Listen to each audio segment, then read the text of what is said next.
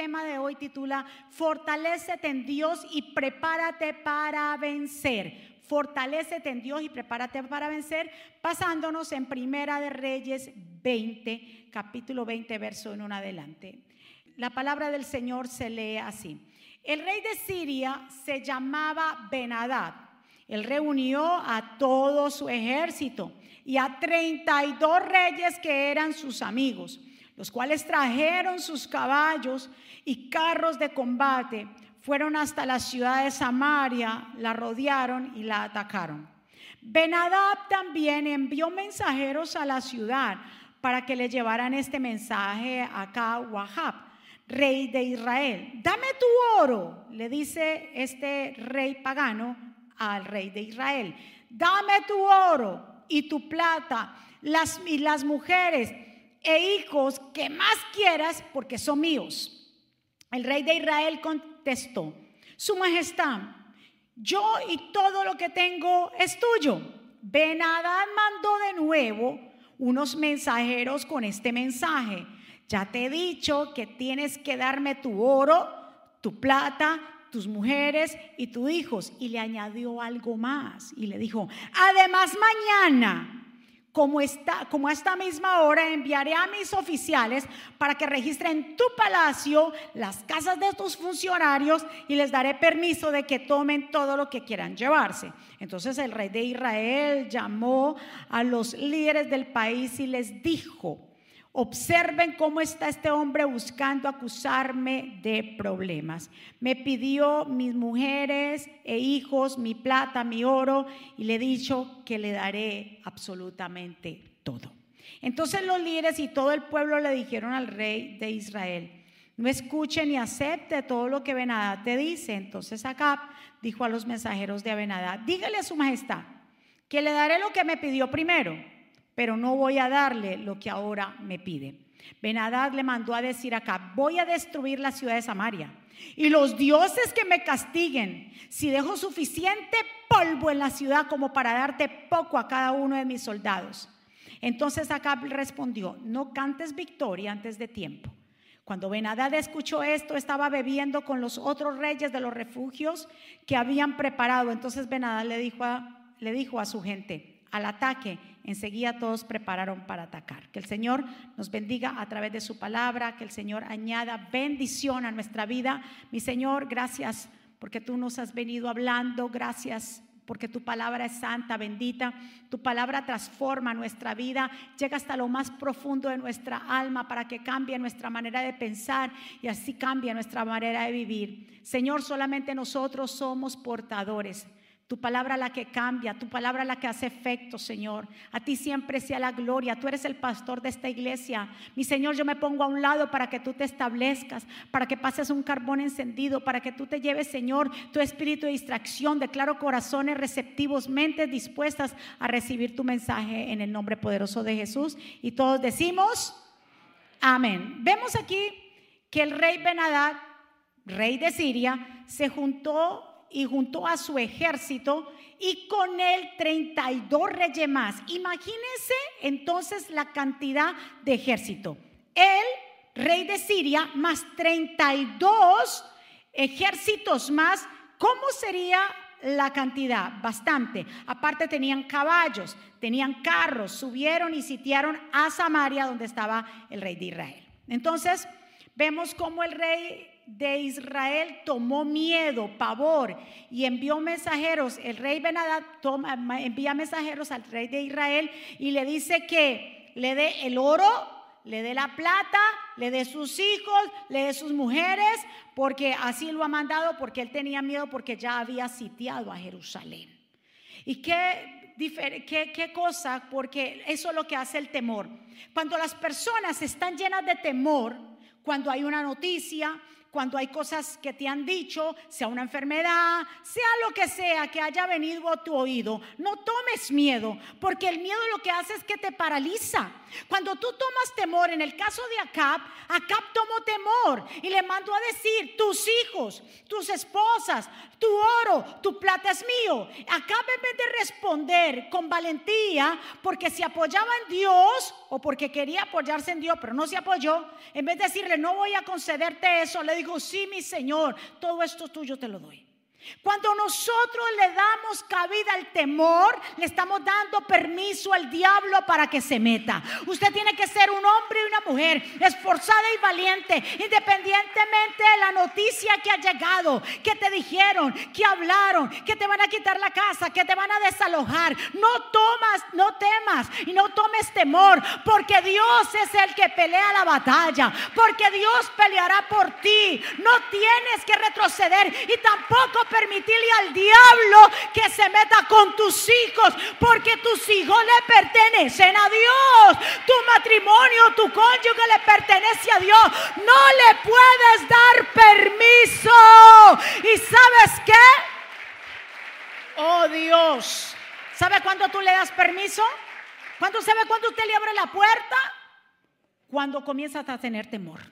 Ese temor te paraliza y tú empiezas a temblar y comienzas a pensar. Y el problema de acá fue eso, que no era un hombre con carácter. Dios está buscando hombres y mujeres que tengan carácter en lo que hacen, en lo que dicen, que estén acordes a su voluntad. No tengas temor, no te eches para atrás. Sigue avanzando en lo que Dios te ha dicho, en la obra que Dios te ha dicho, que te ha puesto en tus manos.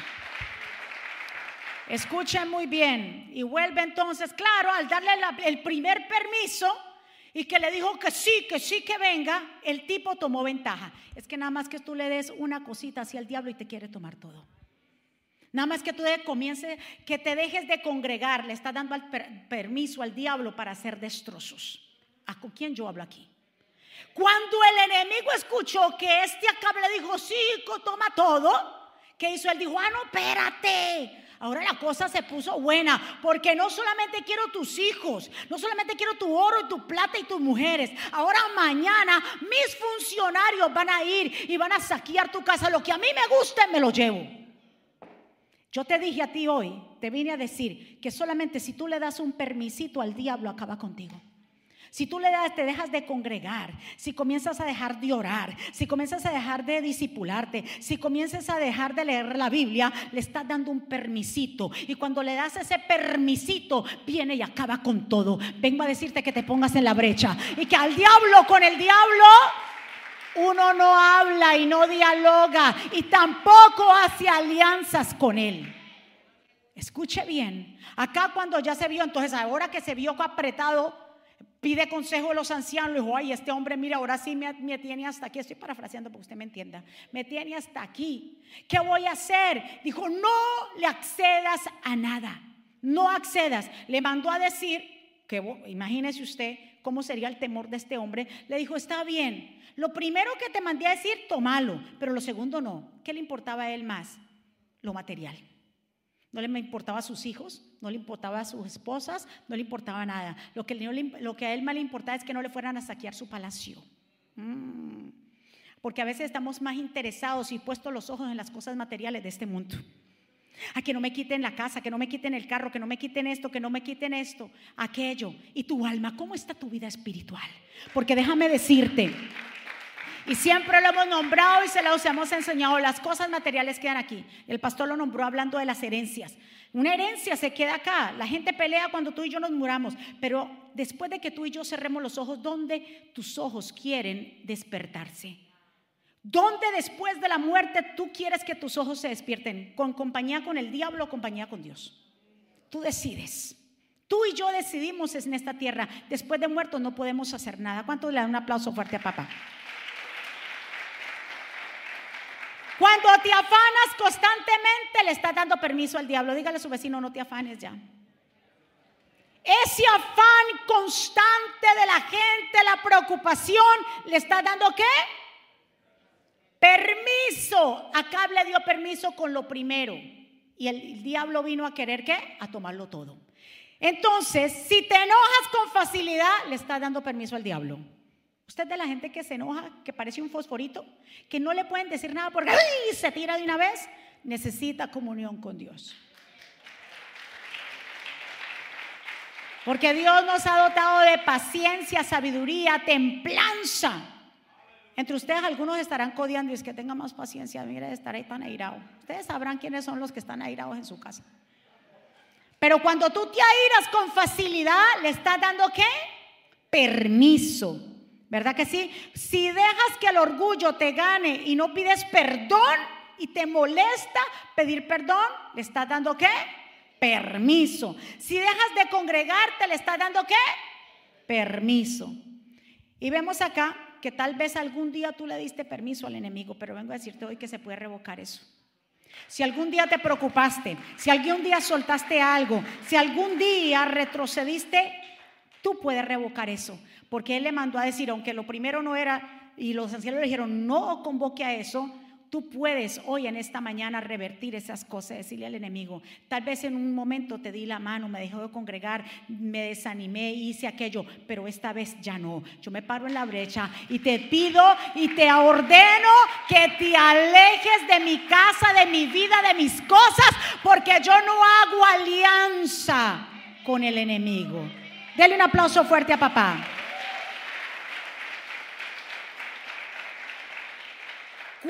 ¿Qué usted se imagina cuando le mandan a decir que no le van a dar lo que él pidió? ¿Sabe qué hace Benadá? Se mete una enojada. Dice, ¿qué? Usted lo escuchó lo que leímos ahí. Que los dioses me hagan, dijo él, se declaró. Si yo aquí en Samaria no dejo ni siquiera el polvo para mis soldados, él dijo, yo voy a barrer con todo. Así que él pensaba que la victoria era qué? De él. Él no sabiendo quien protegía a Israel era el Dios altísimo. Él se estaba olvidando que Dios pelea nuestras batallas. ¿Cuántos están? Y me impresiona porque Benadá dijo y mandó a decir el verso 10, manda a decir acá, voy a destruir la ciudad de Samaria y que los dioses me castiguen si dejo, no dejo suficiente polvo en la ciudad como para darle poco a cada uno de estos soldados. ¿Sabe qué significa el nombre Benadad? Esto me voló los sesos a mí. Este nombre, Benadad, significa hijo de Adar, o sea, ruido. Los sirios creían que los gobernantes, que sus gobernantes eran descendientes directos del dios sirio Hadar, la deidad de las tormentas y el trueno. Adad solamente hace ruido. ¿Qué hace un trueno? Porque la gente muchas veces hasta los perritos le tienen pánico a qué? A los truenos, porque solamente son truenos. Así que Adad viene a hablarte la boca, abrir la boca para que tú te asustes. Pero Adad, en el nombre de Jesús, ese demonio, ese espíritu de temor, no te puede tocar, no te puede hacer daño, porque solamente es ruido que hace yo no sé qué ruido tú has escuchado en tu casa, qué ruido has escuchado que tus hijos están en rebeldía, en droga, que hay un divorcio que ya tú no puedes. Yo no sé quién te dijo a ti que no se... ¡Ah! Padre, yo no sé quién te dijo a ti que no se podía. Adad solamente, Benadad solamente hace qué? Ruido. Diga conmigo, yo hoy no escucho ruido. Óigame, ¿cuál es la batalla más grande que vos tenés en tu cabeza? La batalla más grande aquí es el ruido. El ruido que tú escuchas así, que tú escuchas allá, que le ponen por acá, te dice que no, tú no vas a poder con esa situación, que tú no vas a sacar adelante a tus hijos, que va a pasar esto. Calla esas voces. Recuérdase que venada solamente es qué? Ruido. No dice el Señor aquí en Primera de Pedro, cuando nos habla en el 5.8 que dice, sed sobrios y velad, porque vuestro adversario, ¿qué dice ahí? El diablo anda, ajá, anda como, no es que sea un león, porque el león es el león de la tribu de Judá, que no ha perdido una batalla Dice, cuidado, sed sobrio y velar, porque el enemigo, el diablo, dice, anda como león. Por no es que. ¿Y qué es lo que hace un león? ruge, pero no es un león. El verdadero león es el león de la tribu de Judá. Entonces el diablo quiere venir a atormentarte a ti o con hacerte ruido decirte cosas que tú aquí no vas en Nueva York, no se puede comprar casa, que en Nueva York usted no va a poder, que usted no tiene papeles y lo va a coger la policía, que usted tiene enfermedad usted no se va a sanar, que sus hijos van a quién sabe dónde va a parar, que usted, mejor dicho, todas esas cosas usted las pueda pagar. Dígale, dígase a usted mismo, yo no hago tratos con el enemigo. Del otro aplauso fuerte.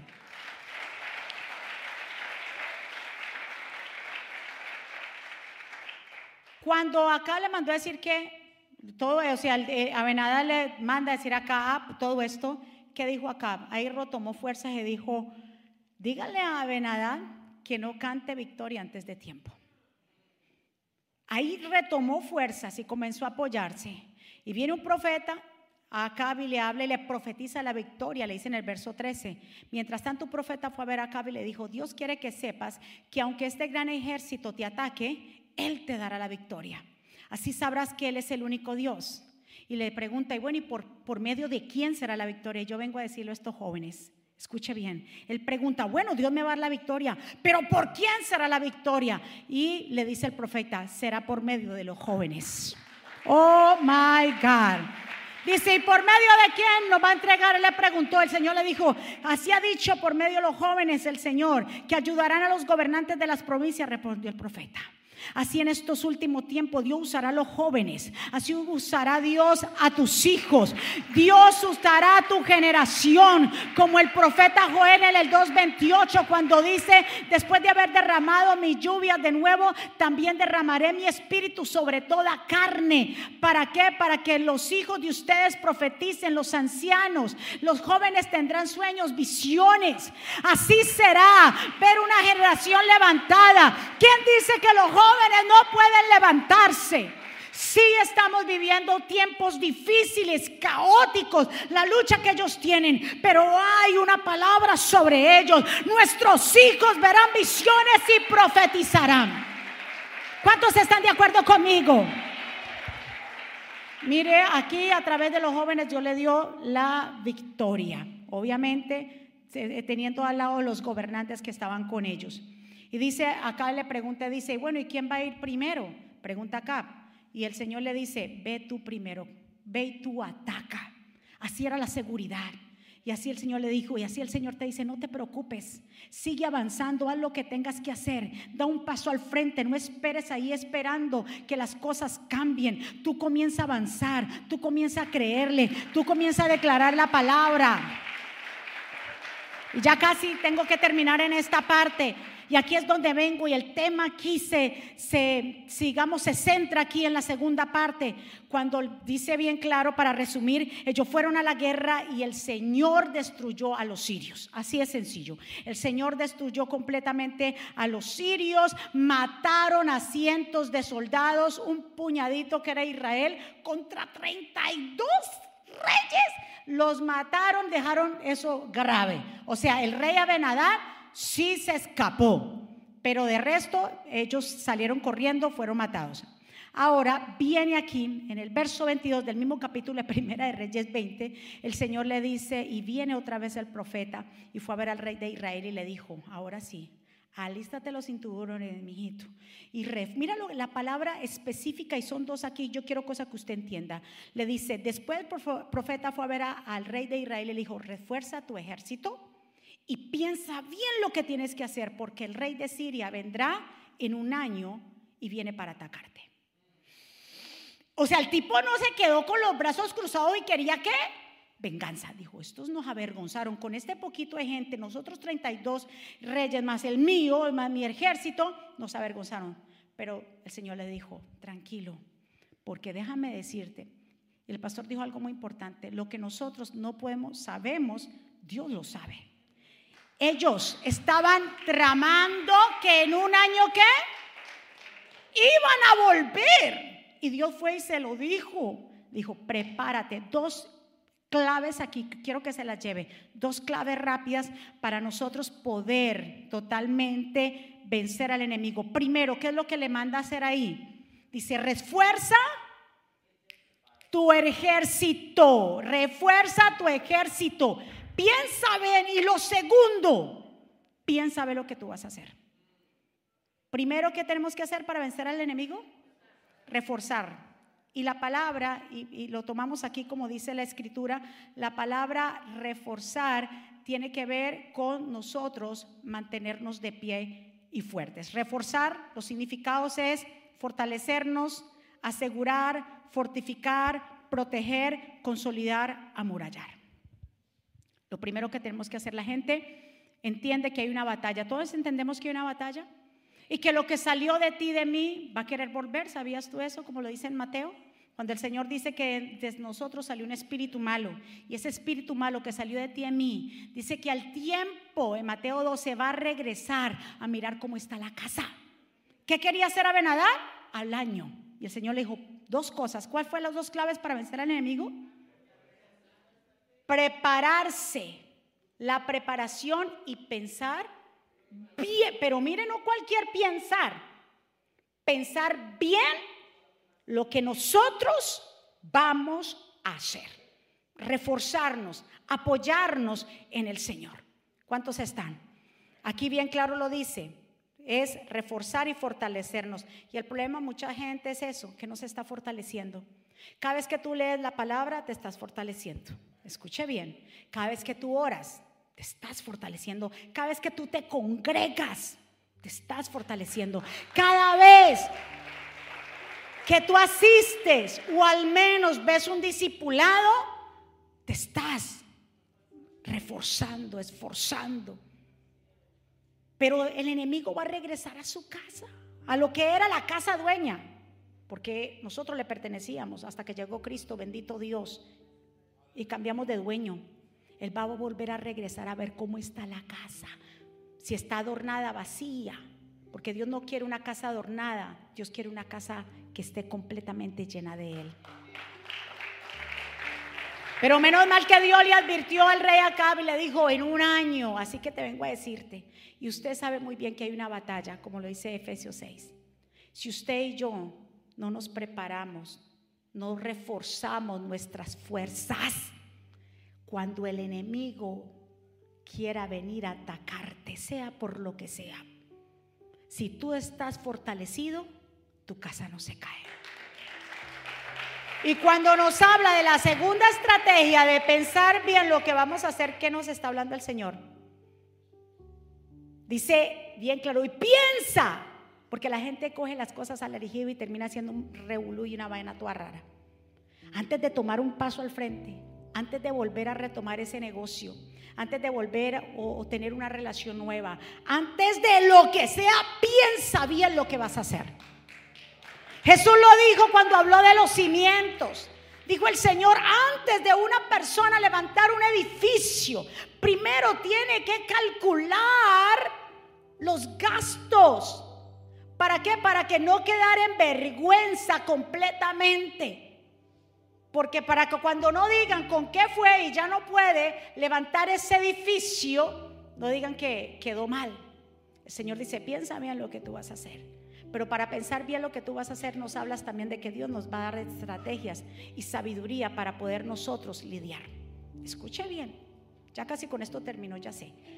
Escuche bien, pueblo. Yo lo único que vengo a decirte en esta mañana es que el enemigo anda como león rugiente pero no va a poder penetrar, Él no va a poder entrar mientras tanto tú y yo estemos fortalecidos en Dios.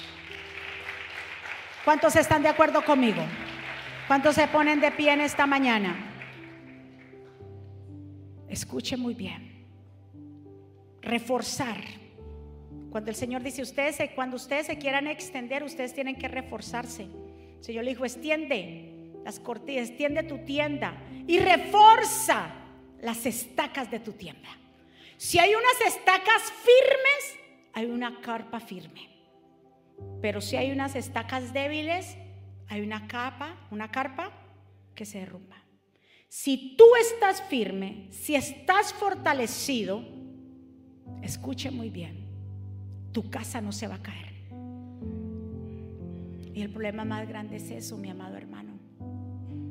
Que la gente fácil, fácil se desconecta con las cosas del reino.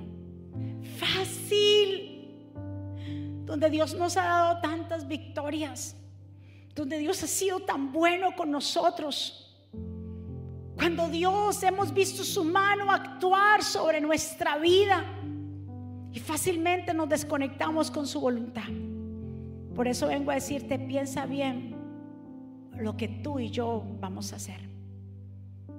Y lo que más provocó la ira de Dios es cuando ellos se preparan y el Señor le dijo, bueno, mijito, ya llegó el tiempo, ya llegó, pasó el año y ya Asiria le, you sale con su ejército y Israel sale con su ejército, pero antes de salir el Señor le dice a través del profeta, le dijo, ¿sabes qué? ¿Cuál es el pensamiento de los asirios? Ellos han dicho, porque lo dijeron, se lo dijeron a Benadad, sus oficiales y sus soldados. ¿Sabe qué le dijeron? Pero ¿sabe por qué han ganado? Porque siempre buscan, eh, ¿cómo se dice?, excusarse. Le dijo, ¿sabe por qué los israelitas han ganado? Porque es que el Dios a cual ellos le sirven es un Dios que solamente gana en las montañas. Pero si los ponemos a ellos a guerrear en el valle, ellos pierden. Escuche bien. Dios escuchó esa conversación y va y se lo dice al profeta para que el profeta se lo diga acá. Le dice, ¿sabe lo que piensan los asirios? Que yo soy un Dios que solamente soy de montes. Cuando el profeta dice eso, y le dice bien claro, ¿quién podrá desafiar a Dios? Esa es mi pregunta. Mire lo que dice el verso 28. El profeta de Dios fue a ver al rey de Israel y le dijo, Dios quiere que sepas lo que ha dicho el rey de Siria. Según este rey, el Dios de Israel solo reina en las montañas y no en el campo. Por eso te daré la victoria. ¿Por qué? Porque desafiaron a Dios. Por eso te daré la victoria sobre este gran ejército sirio y así sabrás que yo soy el único Dios. ¿Quién podrá esconderse del Señor? Dice Jeremías. ¿Podrá alguno esconderse a escondidas de modo que yo no lo veo? Declara, declara el Señor. ¿No lleno yo los cielos y la tierra? Declara el Señor. Dios está en todo lugar, Proverbios 15:3, en todo lugar están los ojos del Señor, observando a los malos y a los buenos. Dios toma en cuenta, óyeme lo que el enemigo hable de ti por allá, en donde sea que estén tratando una estratagema en contra tuya. El Señor ha escuchado eso y viene y por eso te dice, pero ¿y qué? ¿Por qué cambiaron los planes? Porque ellos dicen, ¿sabe qué? Ya no vamos por allá. ¿Sabe qué? Ya no hagamos esto. ¿Sabe qué? Ya no, no hagamos tal cosa. Cambio de planes, pero no fue porque vino de ti, es que Dios te lo puso en tu corazón porque sabía Ay, yo no sé con quién yo hablo, porque Dios escuchó conversaciones por allá que dijeron, si viene, aquí lo cogemos. Si pasan, aquí lo cogemos. Y Dios desbarata todos esos planes porque Dios, ay Padre, porque Dios cuida de ti y de tus hijos. ¿A cuántos de nuestros hijos Dios no los ha salvado de la muerte? Y que tus hijos dicen, papá, y que mira, y que yo no fui, y cuando usted vio no fue una cosa. Y que papá, y mira, y dice, pero Dios mío. Y que, ¿quién es que cubre a nuestros hijos? Escucha, Dios escucha las conversaciones que vienen en contra de ti. Y Dios deshace esos planes. Yo digo, ¿qué? Yo soy el Dios de todo. Lo que ellos no saben, ellos los que pensaban que era Dios era nada más Dios de los valles, ve, perdón, de los montes. Pero Dios, ellos no sabían que el Dios a que Israel les servía era el creador, el soberano, el grandioso y el único Dios. ¿Ustedes qué saben ya para resumir quién ganó la batalla? Dice que estuvieron siete días frente a frente, Israel allá y los asirios acá y nadie daba nada. Hasta el séptimo día, ellos tomaron el paso y atacaron. Y dice la Biblia bien claro que fueron totalmente destruidos. Porque Dios no era solamente Dios de valle, sino Dios de la montaña, de valles, de las cordilleras. Dios no solamente está en Florida o en norte de Carolina. Dios está en Nueva York. Dios está en Nueva York, en Colombia, en Venezuela, en Argentina, en El Salvador. Dios está en Honduras. Dios está en Haití. Dios está en República Dominicana. Dios está en Puerto Rico. Dios está en Chile. Dios está en Ecuador, en Perú. Dios está en todo el mundo. Dios está en tu familia. Dios está en tus hijos. Dios los cuida. Acá que en un momento titubió, Dios los salvó de esa guerra, donde le había entregado todo al diablo. Oh Dios mío, bendito Dios, Dios como es de bueno con nosotros. Por eso vengo a decirte, mi amado hermano, dos cosas muy importantes. ¿Cómo se gana la batalla para el enemigo? La primera, fortalecete en Dios. Cuando tú estás fortalecido en Dios, el enemigo retrocede y sabe que no tiene fuerza. No tengas temor de lo que puede hacer allá afuera, de lo que puede hacer el enemigo, de las noticias. Y la segundo, o lo segundo es, piensa bien lo que tú vas a hacer. No actúes tontamente, ni rápidamente, ni locamente. Piensa bien el paso que vas a tomar y deja que Dios organice tus ideas, deja que Dios organice las estrategias. Asiria podía tener muchas estrategias, pero Israel tenía al Dios altísimo y la estrategia. ¡Ah! ¿Qué vale más? ¿La estrategia o al Dios que da las estrategias? Dios nunca perdemos, pero la gente, mire, se desvalía y se pone locamente haciendo, corriendo, afanándose. Si tú tienes al Dios Todopoderoso, el Señor se va a encargar. Eliseo fue como un, como quien dice, la Biblia lo nombra Eliseo como un investigador privado que pasó por ahí, un agente. Porque cuando Eliseo también, en Segunda de Reyes, ahí si me lo ponen, más rapidito, según de Reyes capítulo 6, verso 11, nos habla de la historia de Eliseo, que venían en contra de Israel y entonces estaban preparando campamentos para cuando Israel pasara por aquí. Entonces, y el Señor le decía a Eliseo, Eliseo, dile al rey de Israel que por ahí no pase. Y el rey el otro, el del otro asirio, también decía, pero ¿qué pasa cada vez que nosotros montamos nuestro campamento? Porque sabemos que Israel viene para acá, ya no viene. Entre ustedes hay un sapo, digo yo, o sea, entiéndame, entre ustedes hay alguien está conspirando. ¿Qué pasa? No, Señor, ninguno. Nosotros somos fieles al rey. Lo que pasa es que el Dios de Israel le habla a Eliseo. Todo lo que usted va a hacer, los movimientos, Dios se lo habla. ¿Cómo no le vamos a servir al Dios más grande, poderoso? Que por allá están haciendo.